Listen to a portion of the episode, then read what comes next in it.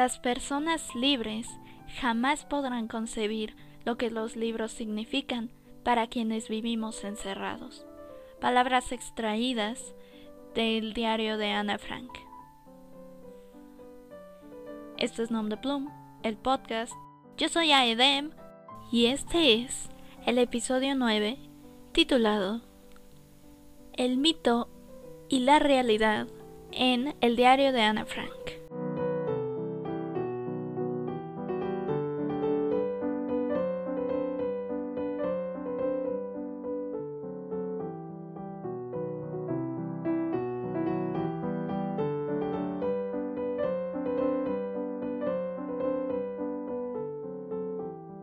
Bueno, pues este es oficialmente el primer episodio del 2022.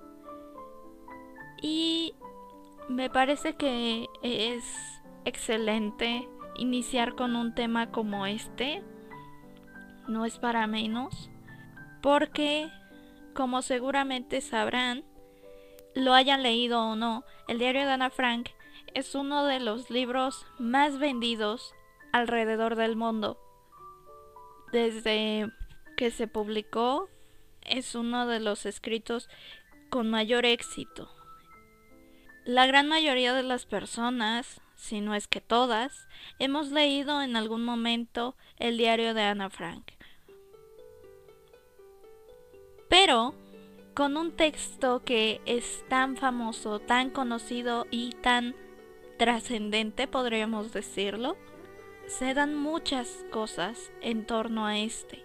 Y una de las controversias más grandes que ha tenido este libro es sobre si esto es real o no lo es.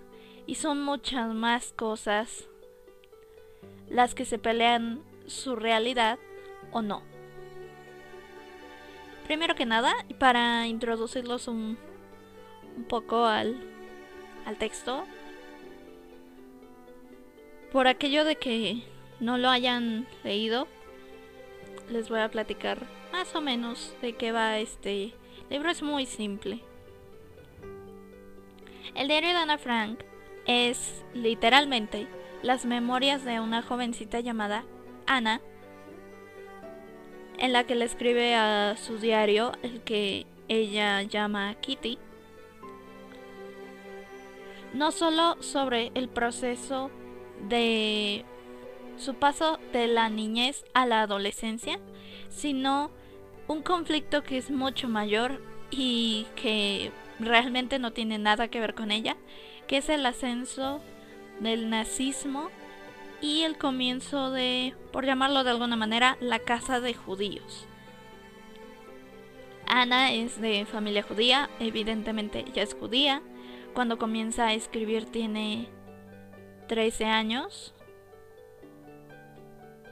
Y de principio es un diario común y corriente, hasta que comienzan a verse algunas cosas que es parte de por qué es importante este texto. Es uno de los testimonios sobre las víctimas del nazismo, uno de los más importantes, quizá no quiero desmeritar al resto, pero me parece que si no es el más importante, por lo menos es el más conocido. Es muy humano en ese sentido porque Ana no lo escribió para ser publicado, era algo que ella escribía básicamente para tener a algo con quien hablar, porque no, no sería apropiado decir alguien ella no se lo puede contar a nadie y la única manera que tiene de sacarlo de sí es escribirlo para Kitty, que pues es su diario, pero para ella es como su mejor amiga en este asunto tan complejo y que francamente ella no termina por entender del todo. Ana tiene un pensamiento extraordinario realmente es... Me parece que hay momentos en los que Ana resulta mucho más interesante que una simple señorita de... incluso de 15 años, podría pensar, porque parece que tiene conocimientos, experiencias y cosas que ella a su edad no debería de vivir. Entonces, mezclar todo eso con la cantidad de emociones y la cantidad de cosas que le están sucediendo es sumamente extraño. Y por lo mismo, pues resulta bastante único. Hay un montón de controversias en torno a este libro. Desde el día en que se publicó, había quienes decían que si Ana Frank había existido o era mera ficción. Hoy en día está comprobado, efectivamente, Ana Frank existió. Había una persona llamada Ana Frank. También está este hecho que es el más controvertido y que no termina por esclarecerse acerca de si Ana realmente escribió el libro. Sabemos que Ana existió, pero Ana fue la escritora del libro. ¿A qué viene toda esta controversia? Esto se los voy a contar porque esto como tal ya no viene escrito en el diario porque evidentemente es imposible que Ana lo hubiera podido escribir. Una tarde, hay que poner un poco de contexto, Ana y su familia se esconden en, en un refugio y viven ahí bastante tiempo junto con algunos de los amigos de la familia que son los Bandan. Se esconden ahí algunos de sus antiguos trabajadores son los que les brindan alimento y todas las cosas que ellos necesiten porque ellos no pueden salir si los ven los van a atrapar los oficiales de la SS y los van a llevar a los campos de concentración, que es lo que termina sucediendo. Nada dura para siempre, así que al final encuentran a la familia y a todos se los llevan al campo de concentración de Auschwitz, ¿Cuál es la importancia con el campo de concentración de Auschwitz? Se dice que este campo no solo era el más grande, sino el más importante de ellos. Era donde se daba la mayor concentración. Y esto también cabe decirlo, no solo eran judíos, eran homosexuales, gitanos, discapacitados y todo grupo que no entrara en la ideología de la raza perfecta alemana aunque claro, Ana Frank no vivía en Alemania, pero Alemania comenzaba a tener mayor posesión de muchos otros lugares más allá de sus fronteras. Los llevan a Auschwitz. Como Ana no es una niña, no va a los hornos. Me parece que cuando los atrapan ya es una persona de 15 años, me parece. Así que la llevan a la misma zona donde, donde está su hermana mayor y su mamá. Para 1945, Ana y su hermana resultan contagiadas de tifus. Era muy común que en los campos de concentración se dieran enfermedades por la falta de higiene, las condiciones deplorables, los trabajos forzados. A veces les daban enfermedades que inevitablemente los llevaban a la muerte. Entonces a su hermana y a ella los llevan al campo de concentración de Bergen-Belsen. ¿Qué era este campo de concentración? Básicamente ya no era un lugar de trabajos forzados, era un lugar donde los llevaban porque ya estaban a punto de morirse. Y pues esto es bien sabido. Ana y su hermana mueren en el campo de concentración de Bergen-Belsen. Poco después liberan los campos de concentración. Faltaban creo que un mes para que liberaran el campo de concentración de Bergen-Belsen, para cuando Ana muere. Después lo que sucede es que se derrota a los nazis, las las famosas audiencias contra los soldados y los generales nazis que todavía sobrevivían,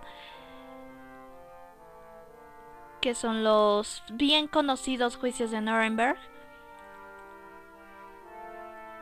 Al final se da la etapa en la que los judíos y gitanos, homosexuales, todos los grupos que llegaron a sobrevivir, buscan a sus familias.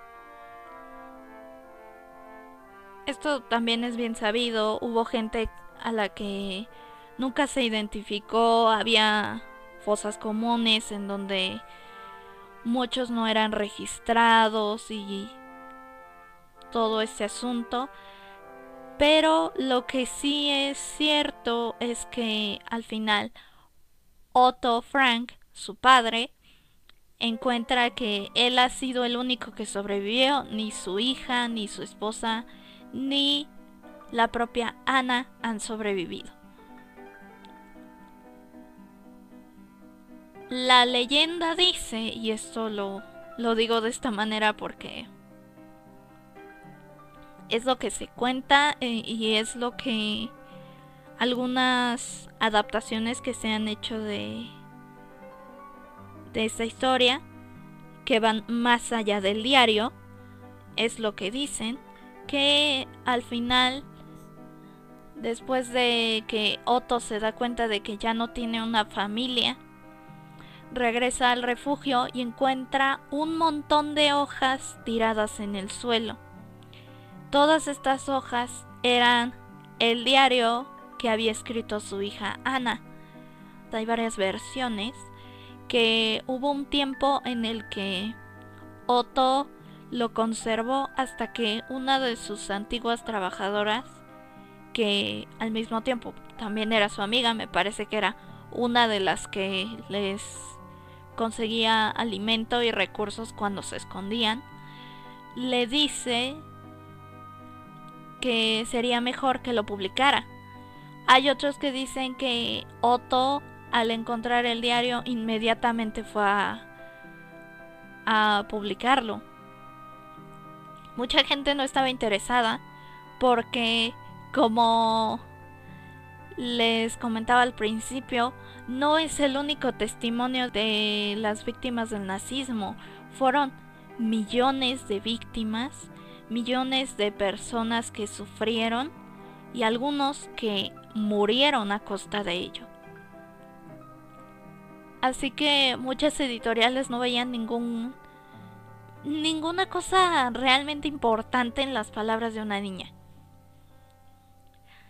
No fue hasta que se le dio una verdadera oportunidad, hasta que se leyó realmente, que se dieron cuenta de que tenía muchísimo potencial. Y entonces fue cuando se convirtió en uno de los libros más importantes en su época y hoy en día en una de las creaciones más importantes universalmente hablando. Y ahora, Después de toda esa leyenda que les acabo de contar, viene esta otra teoría que no ha dejado de estar vigente desde el día que se publicó el libro. Y hace muy poco tuvo otra vez su reencarnación, por decirlo de alguna manera. Hay mucha gente que duda, como les comenté hace un momento que Ana haya sido la que lo escribió y muchas de las dudas vienen precisamente por algo que ya les conté, que hay partes en las que no parece que sean los pensamientos de una niña, sino que dan la impresión de que Ana era mucho más inteligente de lo que se piensa que se es a su edad o que alguien más lo escribió. muchos apuntan que la persona que lo escribió fue su padre y que cuando fue a publicar el diario de su hija, en realidad publicó algo basado en la vida de su hija que él mismo escribió. Esto es interesante porque se avivó un debate que se tenía desde hace mucho. Me parece que esto se avivó hace siete años, me parece. Porque en Holanda los derechos de autor pues caducan. Me parece que son 70 años después de la muerte del autor. Ana murió en 1945. Por lo tanto, sus derechos de autor tendrían que caducar en 2015. Una vez que caducaran los derechos de autor, se supone que el libro pertenece al dominio público. Y ya no se dan como tal regalías a la familia o cosas así, porque los derechos ya no son del autor como tal después de 70 años. Sin embargo, alguien cercano a la familia se manifestó porque dijo que los derechos de autor no habían caducado porque Otto Frank había muerto en 1980. Se supone que oficialmente Otto Frank está acreditado como editor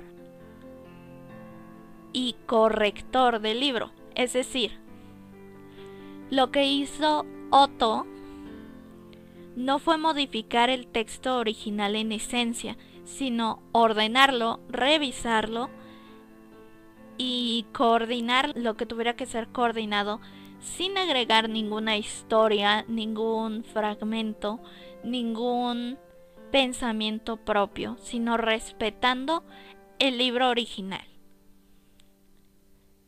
Como tal no tendría derechos de autor porque no es coautor de la obra, es simplemente un editor. Así que vino la pregunta, ¿por qué se están peleando los derechos de autor de Otto Frank si supuestamente solo lo escribió Ana? Y esa es la gran pregunta que se revivió hace escasos años porque es una pregunta que se tuvo toda la existencia de este libro, puesto que Ana ya no estaba viva para confirmar o desmentir lo que su padre decía. La pregunta es, ¿Ana Frank lo escribió solo ella? ¿O fue Otto Frank quien escribió parte del libro o el libro en su totalidad, poniéndole el nombre de su hija? Es una gran pregunta. Pero, me parece, no cambia el hecho de la importancia de este libro. Me parece que esta discusión no implica tanto en el hecho de que el libro ya no es lo que era debido a que Ana no lo escribió completamente o no lo escribió. Es probable, y yo no lo descarto, que Otto haya escrito totalmente el libro y que haya hecho de que se pase de una novela autobiográfica a una novela de ficción histórica, lo cual no estaría mal, pero se le habría mentido a la gente durante prácticamente 80 años si nos ponemos a pensar desde el momento en el que Ana murió. Sin embargo, me parece que Ana Frank no solo... Y ahora me estoy refiriendo a Ana Frank como personaje, porque siento que ya sea una novela autobiográfica, un diario o una ficción histórica, Ana Frank se vuelve un personaje a nuestros ojos. Me parece que Ana Frank representa muchas voces, demasiadas voces. No solo representa a un mundo judío acosado constantemente, el nazismo solo es un ejemplo de todas las veces que se ha acosado al judaísmo. No solo es una adolescente en busca de su identidad en un mundo inhumano. No se trata solamente de eso. Anna Frank también se representa como escritora y ese era su sueño. Anna Frank se vuelve una voz que se intentó callar, pero que prevalece pese a todo ello. Y se le intentó callar de muchas maneras, si nos ponemos a pensar en todos los sentidos, incluso si es ficción histórica, a mí no me queda la menor duda de la importancia del personaje de Anna Frank y lo que representa a los ojos de un lector. Anna Frank es mucho más que su mito. Independientemente de si lo escribió ella o no, en su totalidad o parcialmente, Anna Frank representa mucho más de lo que muchos han intentado opacar con todos estos mitos. Lo que podemos ver, sobre todo en estos tiempos que han sido tan raros y tan inusuales, es que los encierros son terribles. Y por lo menos nosotros tenemos la posibilidad de que si queremos podemos salir con cuidado. Pero Ana no podía hacerlo. Porque al igual que nosotros, su vida estaba en riesgo, solo que de maneras diferentes. Nos podemos ver reflejado en el personaje de Ana de tantas maneras que parece poco trascendente todo el toda la controversia que hay en torno al libro. Y lo repito, Otto pudo haberlo escrito y no simplemente con fines de lucro, realmente creo que era un momento muy triste, ya sabemos que Ana existió y él era su padre si fue su creación para darle honor y de alguna manera vida a su propia hija por el resto de la vida, por el resto de nuestra existencia, Otto Frank puede haber muerto, Ana Frank puede haber muerto, pero su diario, su pensamiento, sus ideas vivirán más de lo que vamos a vivir nosotros. Y esa es la gran importancia del diario de Ana Frank. Porque las palabras la inmortalizaron, sean de ella o sean de su padre, o sea un trabajo colaborativo. Si quieren saber más sobre Ana Frank, hay una película que a mí me gusta mucho, se llama el recuerdo de Anita. Hay una serie, no estoy segura de cuál es, lamentablemente.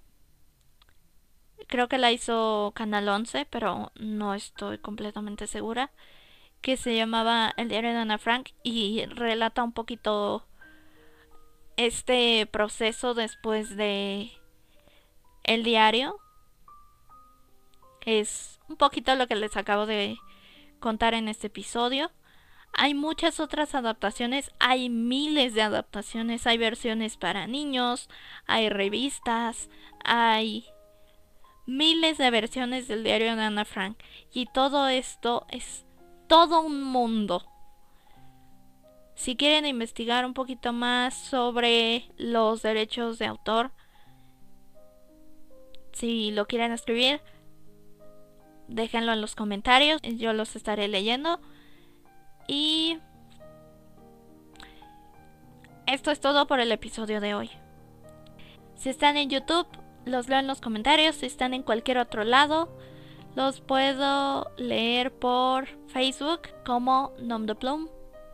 O nos pueden escribir al correo electrónico que es nomdeplum.lit.gmail.com Esto fue Nom de Plum, el podcast. Yo soy Aedem, recordándote que si haces lo que amas, no sentirás que trabajas. Hasta la próxima.